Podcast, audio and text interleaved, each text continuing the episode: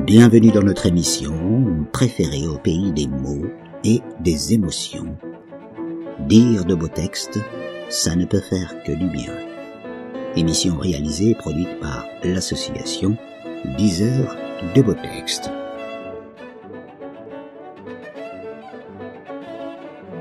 Bonjour à tous, chers auditeurs et chères auditrices, et bienvenue dans notre troisième émission 10 heures de beaux textes consacrée aujourd'hui à la question du bonheur. Mais qu'est-ce que le bonheur? Alors, la question qui va nous concerner aujourd'hui, c'est la question du bonheur. Être heureux, la belle affaire. Tout le monde le désire, le bonheur. Mais qu'est-ce que le bonheur?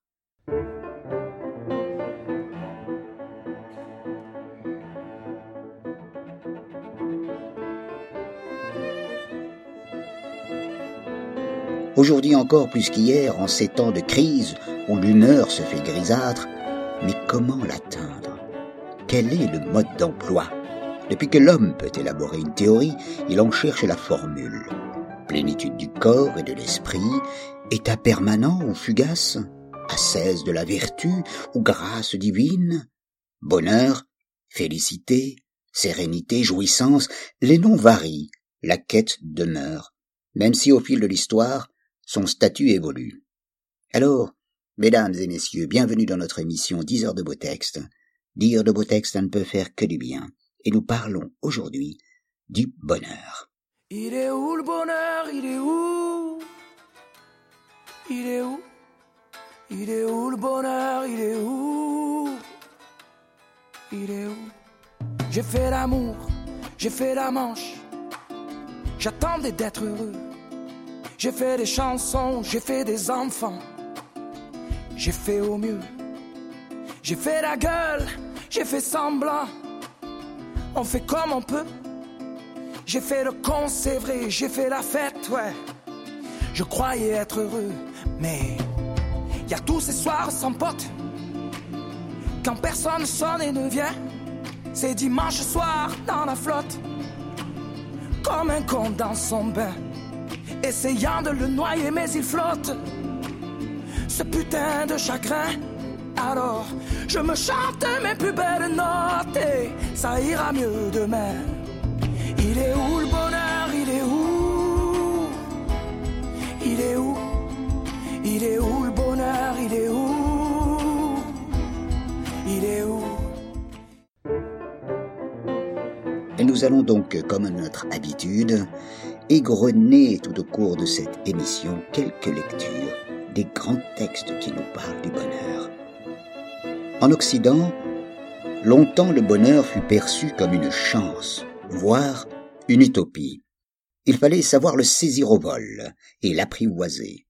Les philosophes grecs passèrent ainsi maîtres dans l'art du savoir-vivre, tandis qu'avec le christianisme, le vrai bonheur se met à monter au ciel, remis au lendemain, ne laissant sur la terre que des miettes de paradis terrestre que l'on pouvait trouver ici et là, dans l'amour par exemple. La science et la société de consommation ont-elles élargi le champ des possibles? On aurait pu le penser. Elles ont supprimé le manque en permettant de réaliser presque tous les désirs matériels.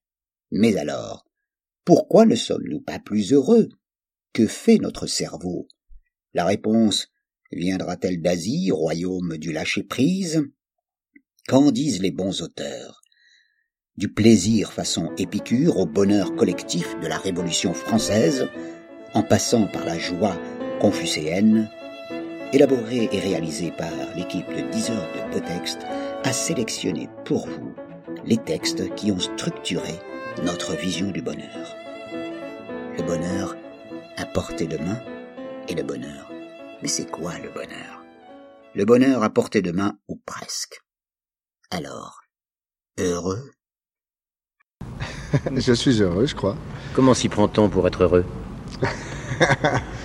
Ouais, je sais pas. Je sais pas si il faut faire du cinéma, s'il faut être, euh, être comique, je ne sais pas. Je suis heureux parce que c'est le- la providence qui l'a voulu, je crois. Parce que j'ai une nature heureuse, je crois. Quel âge avez-vous 44 ans. Et vous avez toujours été heureux Oui, oui. Je n'ai jamais eu de, de gros coups durs, comme on dit. Euh, je suis un vernis. Et ce bonheur, vous l'écoulez en famille Ben, oui, j'aime passer mon temps avec ceux que, que j'aime, quoi. C'est normal. Vous êtes marié et père de famille. Oui, ça fait bientôt 18 ans je suis marié et j'ai deux enfants. Et Madame Rimbourg appartient au monde du cinéma? Non, non du tout, du tout. Elle est de mon pays d'ailleurs, je l'ai connue quand j'étais très jeune, c'est-à-dire il y a longtemps. Dans quelles circonstances, soyons indiscrets? Au bal, je guinchais. Et je tombais pas, malgré le, le parquet ciré. J'ai toujours été souple. Vous avez reconnu la voix de Bourville, Bourville qui est questionné lors d'un interview et qui donne la vision du bonheur.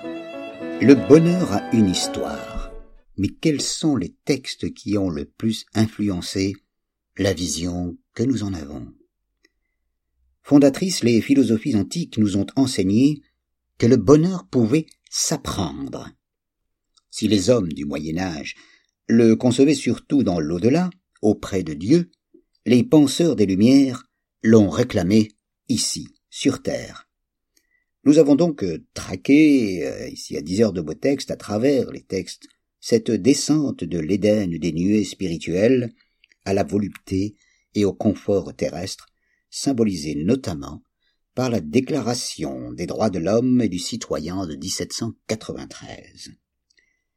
Mais le bonheur, est-il une valeur universelle? Existe-t-il en Asie?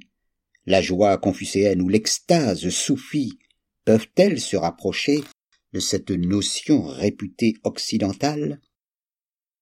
Devant l'ampleur du sujet, et faute de temps, nous avons bien sûr dû choisir quelques textes. Nous avons privilégié, quand il fallait trancher, les textes philosophiques aux textes littéraires, préféré également la joie spinoziste à la chasse au bonheur d'un Stendhal, au moralisme d'Emmanuel Kant, au sensualisme d'André Gide. Nous avons aussi euh, choisi des auteurs qui parlaient du bonheur plutôt que ceux qui le niaient. Excite donc euh, Schopenhauer ou autres brillants grincheux. Au total, c'est quelques textes que nous allons égrener durant cette émission. Dix heures de beaux textes. Bienvenue donc euh, au monde de la quête du bonheur.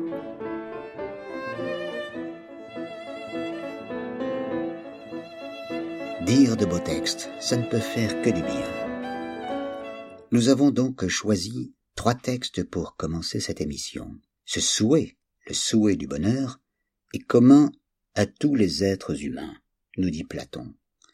Nous avons donc choisi trois extraits. Un premier extrait, extrait du banquet de Platon, un deuxième extrait des lois et un troisième extrait de Timée. Premier extrait. Dialogue entre Diotime et Socrate. Pour Platon, le bonheur, c'est le but de la vie meilleure. Le fait que le bonheur soit la fin ultime de tout être humain est pour les Grecs anciens une conviction que l'on ne songe pas à remettre en cause. C'est ce que rappelle Socrate reprenant les paroles de Diotime, euh, cette prêtresse qui joue un rôle important dans le banquet, une femme experte en matière religieuse, dans cet extrait du banquet de Platon, donc vers 427, 347 avant Jésus-Christ, et c'est, précise-t-il, la possession du bien, tout agathon, qui fait naître le bonheur, eudaimonia. Mais de quel bien s'agit-il? Pour Platon, il en existe trois sortes. Les biens relatifs au corps, les biens extérieurs et ceux relatifs à l'âme. Le plus important des biens relatifs au corps est la santé, qui lui assure l'existence biologique et lui permet de transmettre son patrimoine génétique. Dans la mesure où les humains vivent en communauté, les biens extérieurs jouent aussi un grand rôle. Il s'agit de la richesse qui permet de jouir de plaisirs divers et qui donne le pouvoir de s'imposer dans le groupe auquel on appartient. et des honneurs qui sanctionnent la qualité de la conduite et permettent ainsi de commander aux autres. Si l'on s'en tient au monde matériel, le bien réside donc dans le fait d'être, d'avoir, et de faire ce que l'on désire être, en bonne santé, avoir des richesses, et faire, se gouverner soi-même, et gouverner les autres.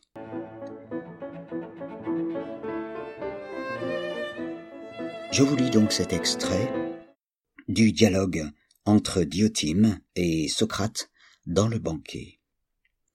Diotime. Quand sera-t-il de l'homme dont il s'agit quand ce qui est bon sera devenu sien? Socrate répond. Voici, répliquai-je, une réponse que je suis en mesure de faire plus facilement. Il sera heureux. Effectivement, répondit-elle, la possession de choses bonnes, c'est ce qui explique que les gens heureux sont heureux. Et il n'est plus besoin de poser cette nouvelle question.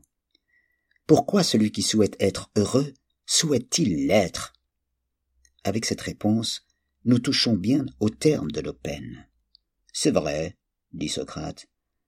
Eh bien, ce souhait, cet amour, les crois-tu communs à tous les êtres humains? Crois-tu que tous les êtres humains souhaitent posséder toujours ce qui est bon? Sinon, quel est ton avis, Socrate? Il en est bien ainsi. Ce souhait est commun à tous les êtres humains. Le corps et l'âme. Alors, pour Platon, cependant, dans cette association provisoire d'un corps avec une âme, c'est l'âme, cette dernière, qui présente le plus d'importance, car le corps est détruit au bout de quelques années, alors que l'âme subsiste séparée de ce corps. Dans cette perspective, le bonheur doit être défini en fonction de l'état d'une âme, dans sa relation avec son corps et en elle-même, lorsqu'elle en est séparée. Certes, dans la mesure où elle est en cette vie associée à un corps, l'âme se réjouira du fait que celui-ci possède des biens extérieurs. Mais ces derniers sont secondaires par rapport aux biens relatifs à l'âme, qui, comme on peut le constater en lisant l'extrait des lois, que je vais vous lire à l'instant, correspondent aux vertus.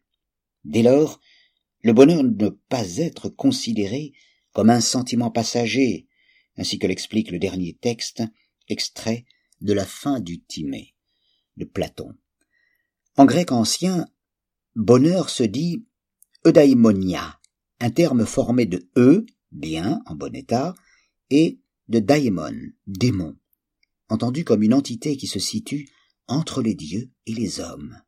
Le démon, daimon, qui est installé en l'homme, daimon, c'est l'activité supérieure de son âme, l'intellect, nous.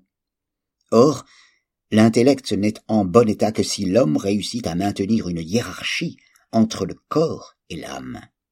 L'intellect devant toujours avoir la prédominance.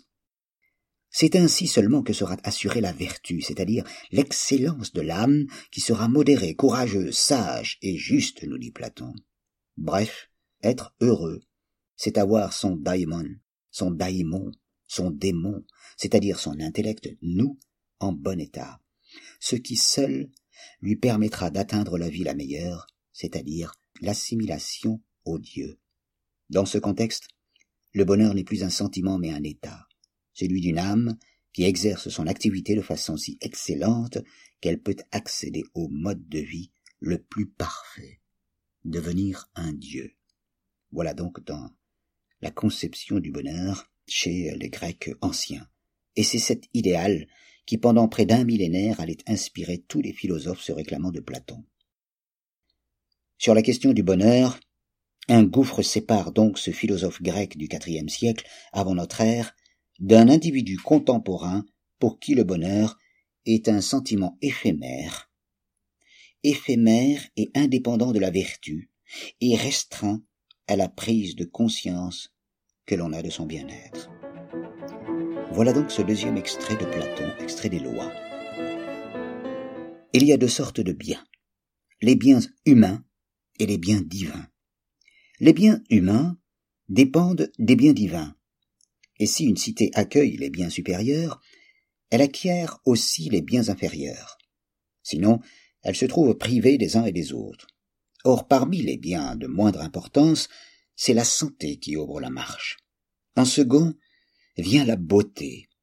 Et au troisième rang, on trouve la vigueur, appliquée à la course et à tout autre exercice physique. Et au quatrième vient la richesse. Non pas la richesse aveugle, mais celle qui a une vue perçante à condition qu'elle aille de pair avec la réflexion.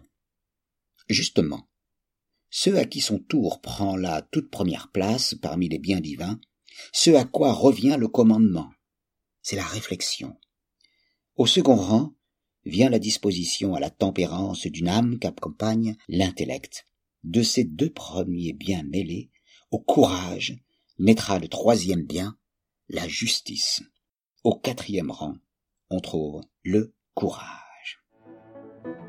Voilà donc ce texte de Platon, extrait des lois, donc on retient bien en effet ses vertus, la réflexion, la tempérance qui accompagne l'intellect, et c'est bien mêlé, au courage naîtra le troisième, la justice. Au quatrième rang se trouve le courage. Maintenant, cet extrait du Timée de Platon. En fait, un Dieu a donné à chacun de nous, comme démon, cette espèce-là d'âme dont nous disons, ce qui est parfaitement exact, qu'elle habite dans la partie supérieure de notre corps et qu'elle nous élève au-dessus de la terre vers ce qui dans le ciel lui est apparenté car nous sommes une plante non point terrestre mais céleste.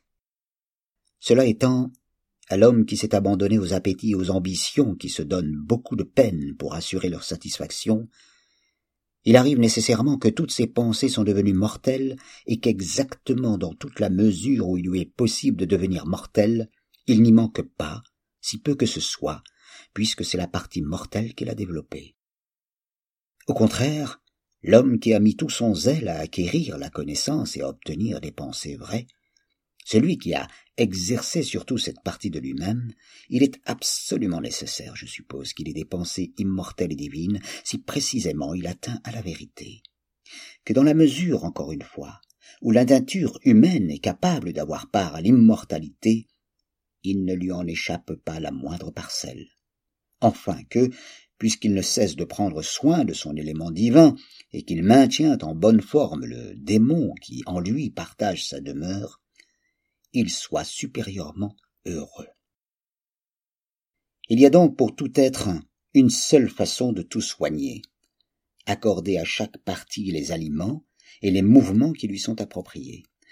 Les mouvements qui sont apparentés à ce qu'il y a de divin en nous, ce sont les pensées et les révolutions de l'univers. Voilà bien les mouvements en accord avec lesquels chacun, par l'étude approfondie des harmonies et des révolutions de l'univers, doit, en redressant les révolutions qui dans notre tête ont été dérangées lors de notre naissance, rendre celui qui contemple ces révolutions semblables à ce qui est contemplé en revenant à son état naturel antérieur, et après avoir réalisé cette assimilation, atteindre le but de la vie la meilleure proposée aux hommes par les dieux pour le présent et pour l'avenir. Dire de beaux textes, ça ne peut faire que du bien et vous êtes toujours avec nous, l'émission 10 heures de beaux textes consacrée au bonheur. Mais qu'est-ce que le bonheur? Pas trop fort d'ailleurs, tu risques de l'éteindre. On le veut le bonheur, oui, on le veut. Tout le monde veut l'atteindre. Mais il fait pas de bruit le bonheur, non. Il fait pas de bruit. Non, il n'en fait pas. C'est con le bonheur, ouais. Car c'est souvent après qu'on sait qu'il était là. Parlons maintenant de Diogène le cynique, le bonheur d'une vie de chien. Diogène de Sinope, 410-323 avant Jésus-Christ, est la grande figure du cynisme antique, si différent du cynisme moderne. Pour ce philosophe iconoclaste, le bonheur consiste en effet à se régler corps et âme sur la nature, et non sur les conventions humaines. C'est en tout cas ce qui ressort des témoignages qui nous sont parvenus, notamment celui de Diogène Laërce, troisième siècle avant Jésus-Christ, dans ses écrits Vie et doctrine des philosophes illustres, écrits cinq siècles après sa mort. Quelques extraits. Se régler corps et âme sur la nature, nous dit, nous dit Diogène le cynique, et non sur les conventions humaines. Voilà en quoi consiste le bonheur. Né à Sinope, aujourd'hui euh, Sinope en Turquie, Diogène aurait quitté sa ville natale après avoir aidé son père à, falsifier des pièces de monnaie. Réfugié à Athènes, mais se disant citoyen du monde, il dormait dans un tonneau, raconte la légende, et errait dans les rues avec un bâton qui ne le quittait jamais. Il n'hésitait pas à se moquer des intellectuels du temps, notamment de Platon, l'une des stars du moment, dont il rejetait l'intellectualisme abstrait, la philosophie pour lui était en effet une ascèse quotidienne et concrète, loin des nuages de la théorie. Lors d'un voyage en bateau, des pirates l'auraient capturé puis vendu comme esclave à un habitant de Corinthe où il vécut les dernières années de sa vie. Voilà donc un extrait Diogène Laërce, Vie et doctrine des philosophes illustres, dans les cyniques grecs. Diogène vit un jour une souris qui courait çà et là, sans chercher de lieu de repos, sans prendre de précautions contre l'obscurité, et ne désirant rien de ce qu'on qualifie jouissance. Il y découvrit aussitôt, au dire de Théophrastre, la façon de s'adapter aux circonstances.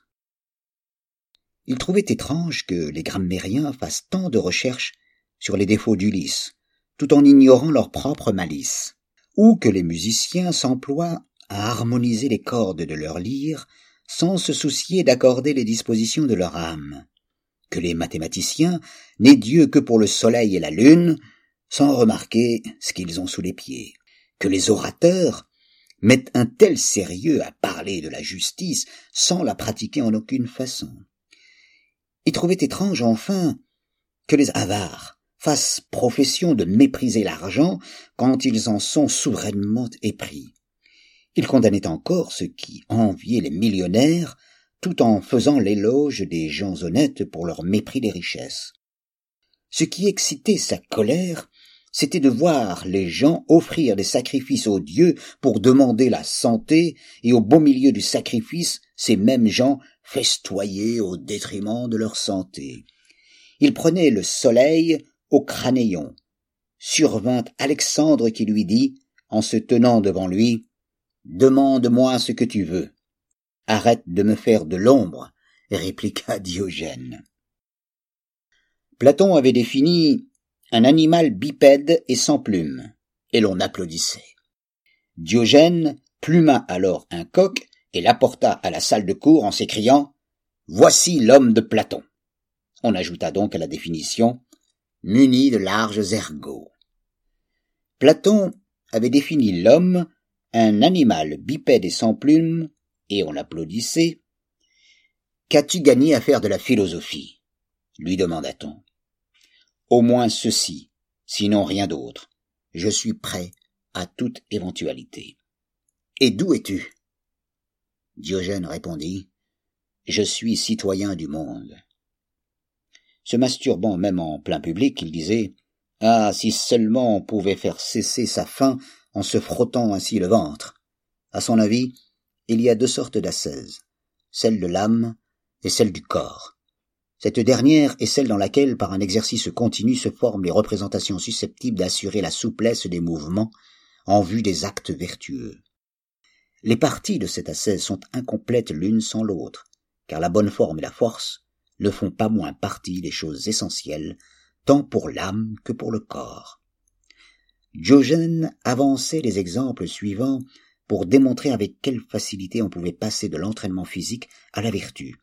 Il faut voir comment, dans les métiers manuels et les autres arts, les ouvriers acquièrent le savoir-faire non pas au hasard, mais à force d'entraînement. Comment encore les flûtistes et les athlètes se surpassent à force de labeur persévérant, et si seulement ils avaient pu transporter cet entraînement sur le terrain de leur âme, leur labeur n'eût pas été inutile ou privé de résultats. Rien, disait-il, n'a de chance de réussir dans la vie sans entraînement, et c'est l'entraînement qui est capable de tout surmonter. Il faut donc préférer à des efforts inutiles ceux que recommande la nature pour en arriver à vivre heureux. C'est par leurs bêtises que les hommes se rendent malheureux. En effet, le mépris du plaisir lui-même est très agréable quand on s'y est entraîné. Tout comme par exemple les habitués d'une vie de plaisir passent sans agrément à l'état opposé. Ainsi ceux qui se sont entraînés à l'état contraire éprouvent plus d'agrément à mépriser le plaisir qu'à en jouir. Voilà quels étaient les discours, et il les montrait en actes, n'accordant jamais à la coutume le poids qu'il donnait aux valeurs naturelles. En ses propres mots, il menait le genre de vie qui avait caractérisé Héraclès quand il mettait la liberté au-dessus de tout. Voilà donc ce texte. Bienvenue dans notre émission 10 heures de beaux textes. Dire de beaux textes, ça ne peut faire que du bien. Alors, de son œuvre de Diogène, on ne sait pas, on ne sait trop rien en fait, même si les commentateurs antiques lui attribuent des livres, dont un ouvrage politique aujourd'hui perdu. On ne sait donc pas s'il fut l'inventaire de la philosophie cynique rôle que Diogène Laërce attribue plutôt un élève de Socrate, Antisthène. Celui-ci vivait au Cynosargue, du grec kinosarge, chien agile, un gymnase dans un faubourg d'Athènes d'où vient peut-être le mot cynique, kinikoi. Mais le chien, Kion, est aussi le surnom de Diogène qui menait une vraie vie de chien. À l'instar de Socrate, qu'il a peut-être connu, il rejetait les artifices, le luxe, mais avec une fureur telle que Platon voyait en lui un Socrate devenu fou. Au nom de la nature, ne prend-il pas par exemple une souris euh, Ne se masturbe-t-il pas en public, se moquant de tout, y compris d'Alexandre le Grand lui-même, et il critiquait tout, il n'éteignait pourtant pas les plaisirs de la vie, tout en recherchant toujours à s'en passer. Paradoxe, non, car selon lui, c'est vraiment la quête des plaisirs qui ramollit le corps et l'âme et éloigne de la vertu. Diogène s'entraîne donc à embrasser en hiver les joues glacées des statues pour se durcir la peau, le caractère. C'est ainsi qu'entraîné à la douleur, la vie quotidienne peut devenir un vrai bonheur, dit-il. Le malheur vient de l'absence de discipline. Être prêt à toute éventualité par des exercices du corps et de l'esprit, c'est cela, ce à quoi sert la philosophie, selon Diogène. Cet idéal de vie conforme la nature fera école, il sera repris, euh, la misanthropie et l'excès en moins, par les stoïciens notamment grâce à l'un de ses élèves, Cratès de Thèbes, qui fut le maître de Zénon de Sicyon. Fondateur de ce mouvement, longtemps dédaigné après l'Antiquité, Diogène s'est vu réhabilité à partir des années 1980 grâce à Michel Foucault, Pierre Hadot et Peter Sloterdijk dans son best-seller Critique de la raison cynique, dans une société occidentale qui ne croit plus aux vertus de la raison pure et de l'idéalisme, et qui a redécouvert le rapport au corps et à l'esprit de la pensée grecque. Le chien est redevenu source de sagesse.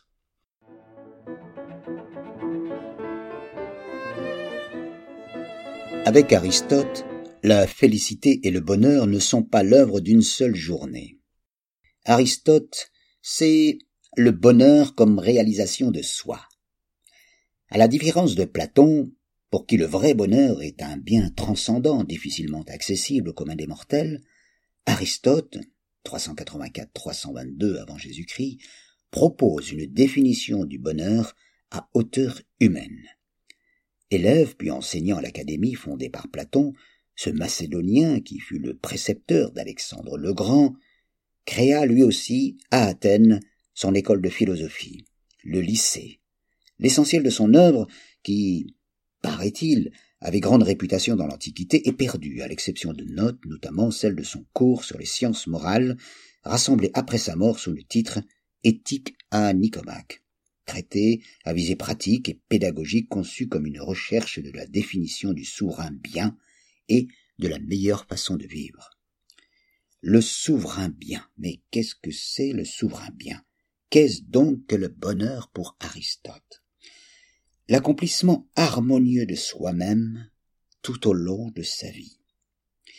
Au livre premier de l'éthique à Nicomaque, après avoir reconnu que nous agissons toujours en vue d'une fin particulière, Aristote assure que derrière toutes nos actions se trouve finalement la recherche du bonheur, cette fin ultime qu'il nomme souverain bien, Pour y aboutir, la tâche de l'humain consiste à se laisser conduire par la raison. Il ne s'agit pas ici de la raison spéculative, qui permet, comme il nous est dit au livre 10, d'accéder à un bonheur divin durant certains instants de contemplation. Non, mais de la raison pratique. Celle-ci s'exprime par la prudence et le discernement, le juste milieu. Le souverain bien requiert qu'elle ordonne les autres biens, le plaisir, l'argent, les honneurs. Ces derniers sont certes désirables, mais ils ne révèlent pas de la tâche proprement humaine dans celle qu'elle a de plus essentiel. Nous allons donc vous lire cet extrait euh, d'éthique à Nicomaque d'Aristote, qui reprend ce point. La félicité et le bonheur ne sont pas l'œuvre d'une journée. Mais sans doute l'identification du bonheur et du souverain bien apparaît-elle comme une chose sur laquelle tout le monde est d'accord. Ce qu'on désire encore, c'est que nous disions plus clairement quelle est la nature du bonheur. Peut-être pourrait-on y arriver si on déterminait la fonction de l'homme. De même en effet que dans le cas d'un joueur de flûte, d'un statuaire ou d'un artiste quelconque, et en général pour tous ceux qui ont une fonction ou une activité déterminée, c'est dans la fonction que réside, selon l'opinion courante, le bien, le réussi.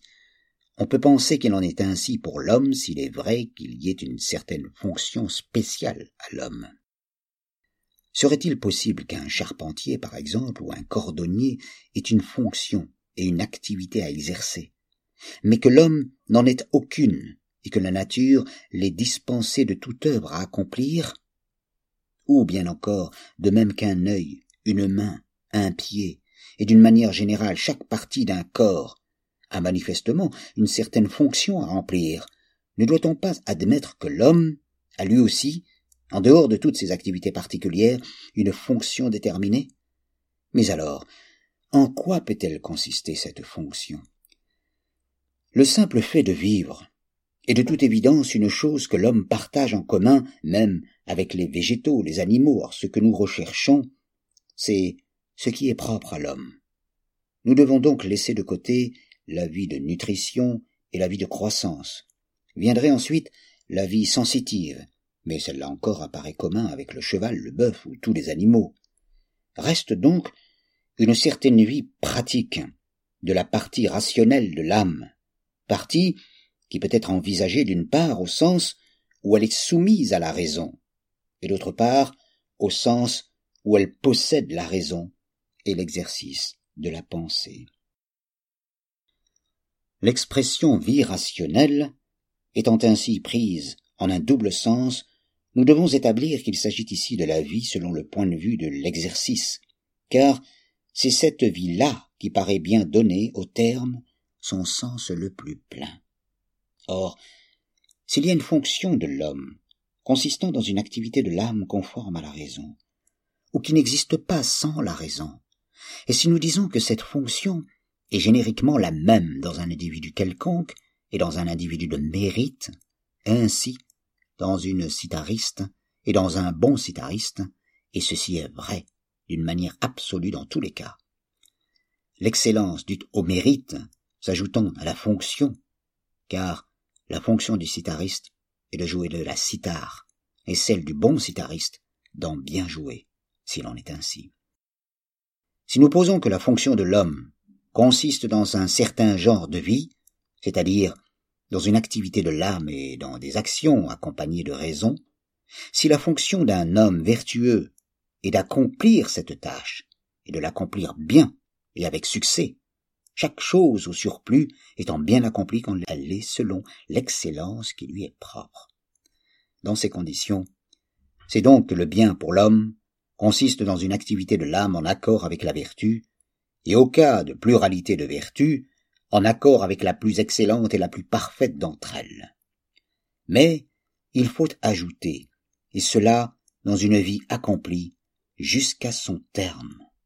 Car une hirondelle ne fait pas le printemps, ni non plus un seul jour, et ainsi la félicité et le bonheur ne sont pas davantage l'œuvre d'une seule journée, ni d'un bref espace de temps. Dire de beaux textes, ça ne peut faire que du bien. Bienvenue donc dans notre émission consacrée au thème du bonheur. Alors, pour Aristote, bien vivre contre bien-être. Ainsi jamais Aristote n'envisagerait l'idée que le progrès de l'économie, par exemple, puisse produire le bonheur humain, comme on le pense souvent aujourd'hui, avec la théorie de la croissance. Le bonheur n'est pas une réponse aux besoins. Le bien vivre n'est pas le bien-être. L'homme de la prudence aime la vie dans la mesure et la propos, grâce à un équilibre entre le soin de l'âme, c'est-à-dire le souci d'accomplir son humanité, et l'accueil de la réalité. Enfin, l'humain est un animal politique, c'est-à-dire qu'il ne peut se réaliser pleinement sans une vie de citoyen responsable dans la cité.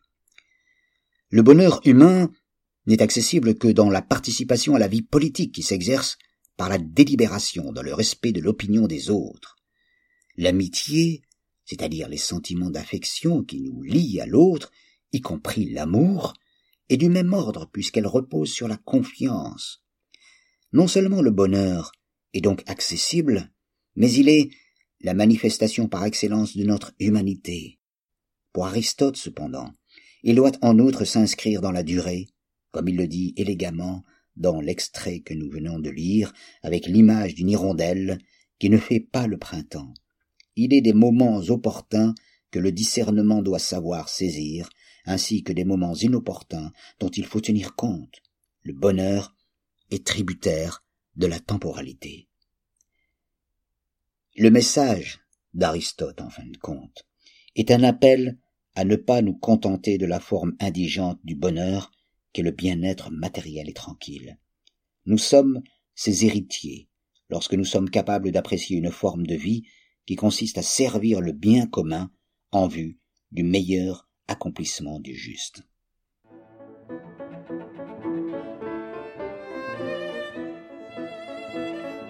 Dire de beaux textes, ça ne peut faire que du bien. Le bonheur. Eh bien, nous sommes toujours donc sur le thème du bonheur, et nous allons évoquer maintenant le cas d'Épicure, encore un personnage de l'Antiquité. Pour Épicure, le bonheur se réduit au plaisir. Au début du IVe siècle avant notre ère, lorsque Épicure, vers 341-270 avant Jésus-Christ, fonde son école philosophique à Athènes, il fait du plaisir le bien suprême et le principe du bonheur. En soi, cette définition hédoniste, comme on précise, du grec hédoné, plaisir, du bonheur n'est pas nouvelle. C'était déjà ce qu'enseignait l'école cyrénéaque, euh, pardon, cyrénaïque, fondée un siècle plus tôt par un élève de Socrate. Aristippe de Cyrène, mais la doctrine d'Épicure, l'épicurisme, n'a rien d'un hédonisme. Effréné, lui-même est d'une frugalité légendaire.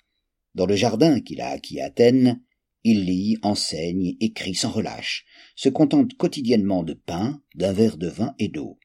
Pendant ce temps, à l'extérieur, ses détracteurs le calomnient, ils prétendent que le philosophe du jardin se livre à la débauche avec ses disciples. Pur contresens, écrira Épicure.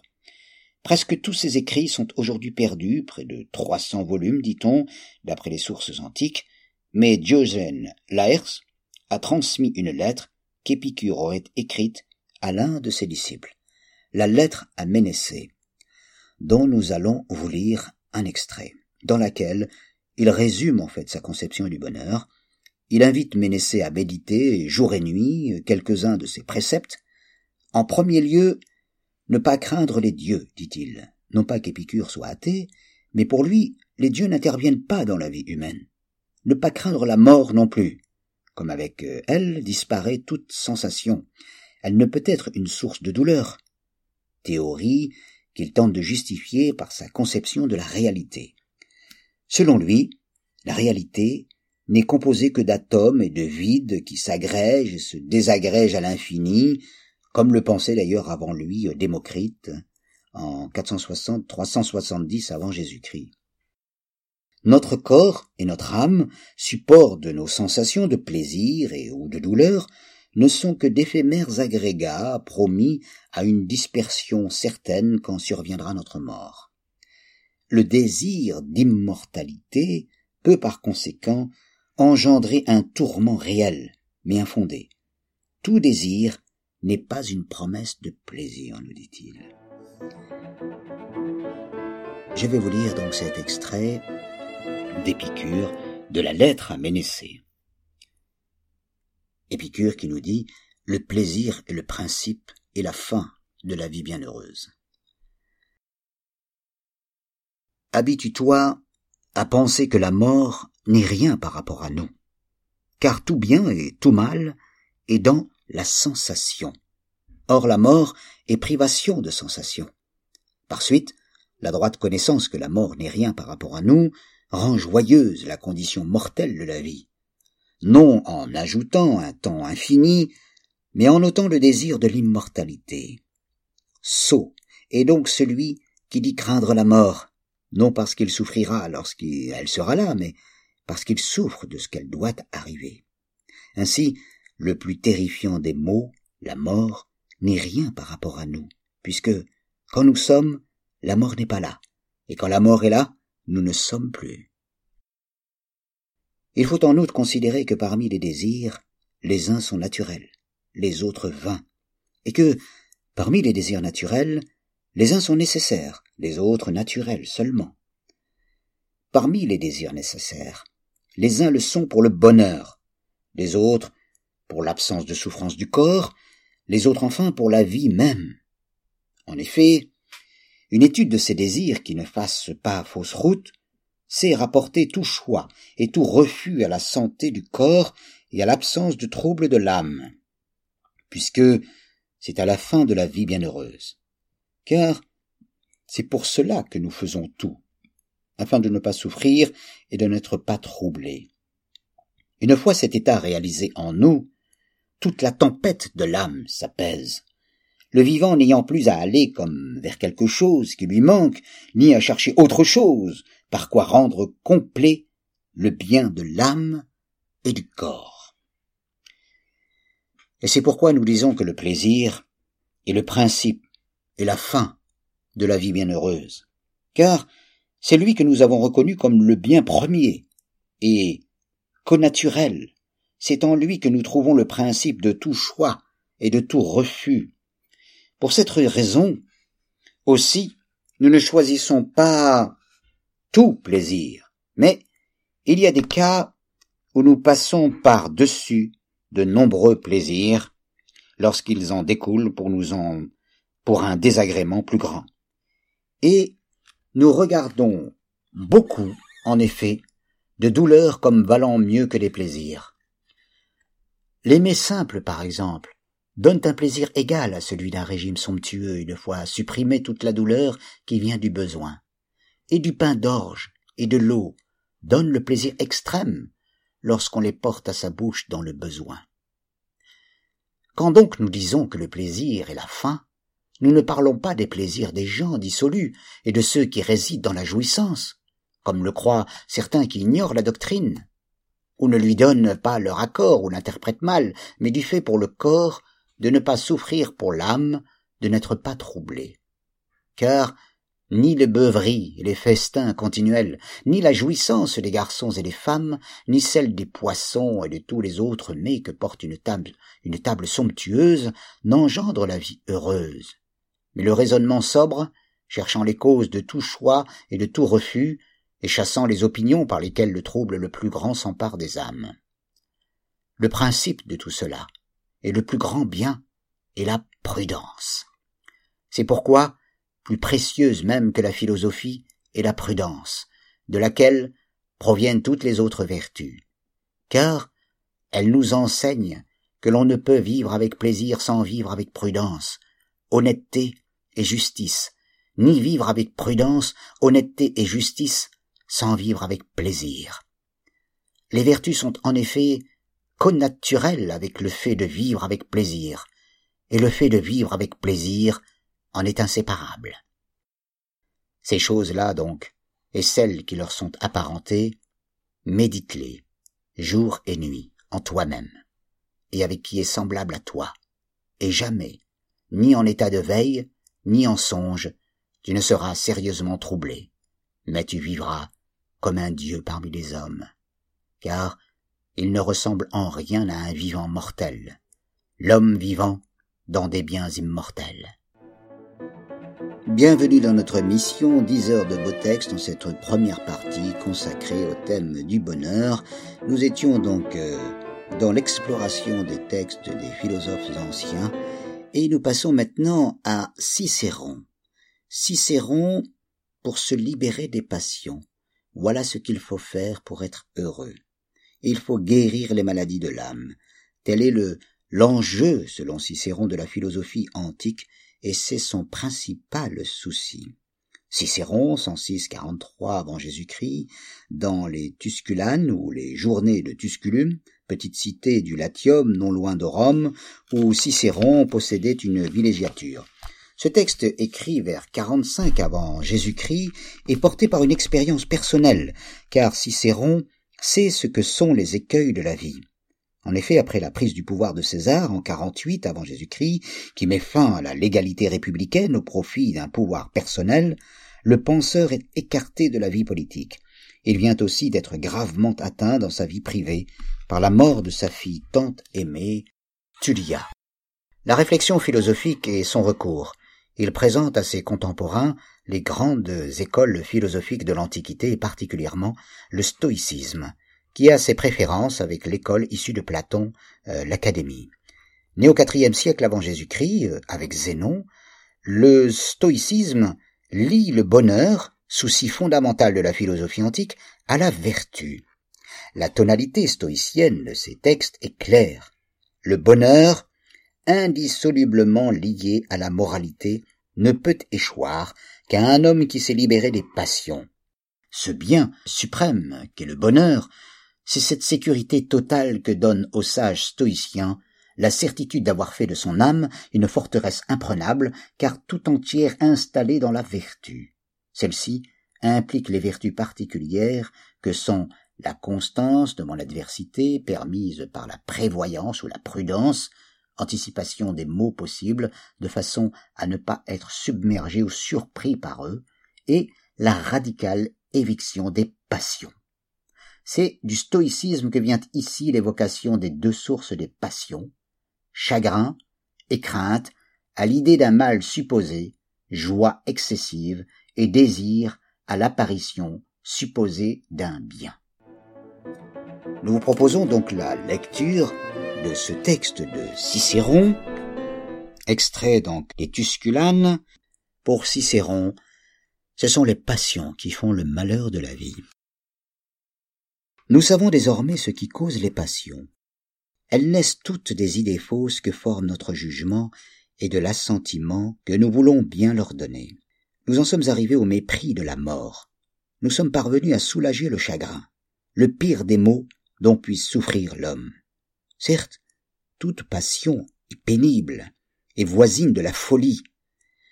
Mais de ceux qui sont la proie de passions comme la crainte, la joie ou le désir, on se contente de dire qu'ils sont travaillés par une violente émotion, qu'ils sont sous le coup d'une grave perturbation, pour ceux au contraire qui se sont abandonnés au chagrin, viennent les termes de déprimés, tourmentés, infortunés.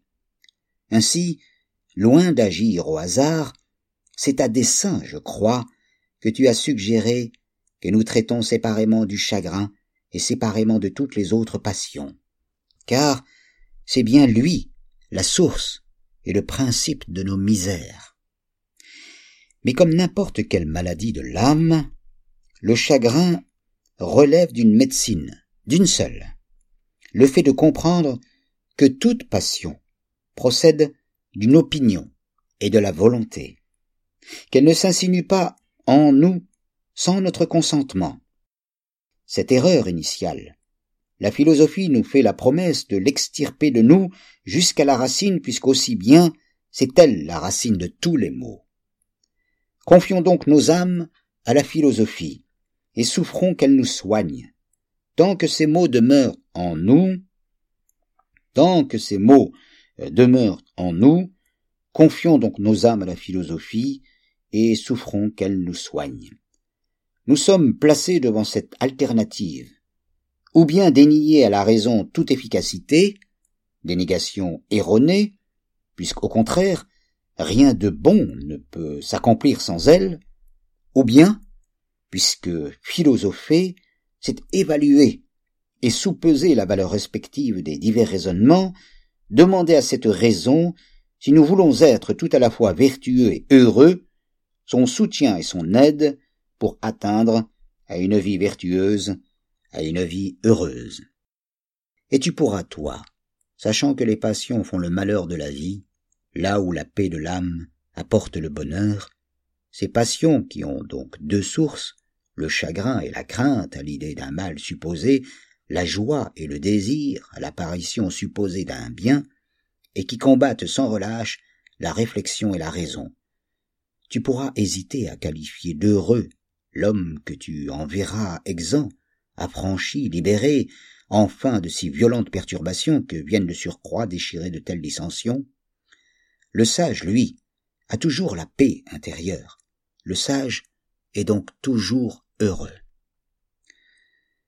On ne peut certes considérer comme des biens ce dont la présence, même importante, n'empêche pas la détresse de s'installer. Hésiteras-tu encore? Voici un homme, en excellente santé, vigoureux, beau. Accordons-lui encore l'agilité physique, des sensations aiguës, subtiles, richesse, honneur, commandement, puissance et gloire, il a tout. Mais, si ce même homme est injuste, intempérant, intempérant, craintif, s'il a l'esprit lourd, et même pas d'esprit du tout, hésiteras-tu encore à le dire malheureux? Quelle valeur ont donc ces biens qu'on peut posséder tout en étant fort à plaindre? Prenons-y garde. Semblable à un tas de blé dont tous les grains sont de même nature, le bonheur lui aussi dit être constitué d'éléments semblables. Aussi ne peut-il être formé que de ces biens qui répondent aux exigences de la morale. Que certains de ces éléments soient d'une autre nature, rien de conforme à la morale ne pourra en sortir. Retire la moralité, et la possibilité du bonheur est inconcevable. Voilà donc pour ce texte de Cicéron, les passions pour Cicéron font le malheur de la vie. Dix heures de beaux textes, ça ne peut faire que du bien. Merci d'être présent à cette première partie de notre émission consacrée au bonheur et à l'étude des textes anciens dans cette première partie. C'est ainsi que s'achève la première partie de notre émission, donc consacrée au thème du bonheur.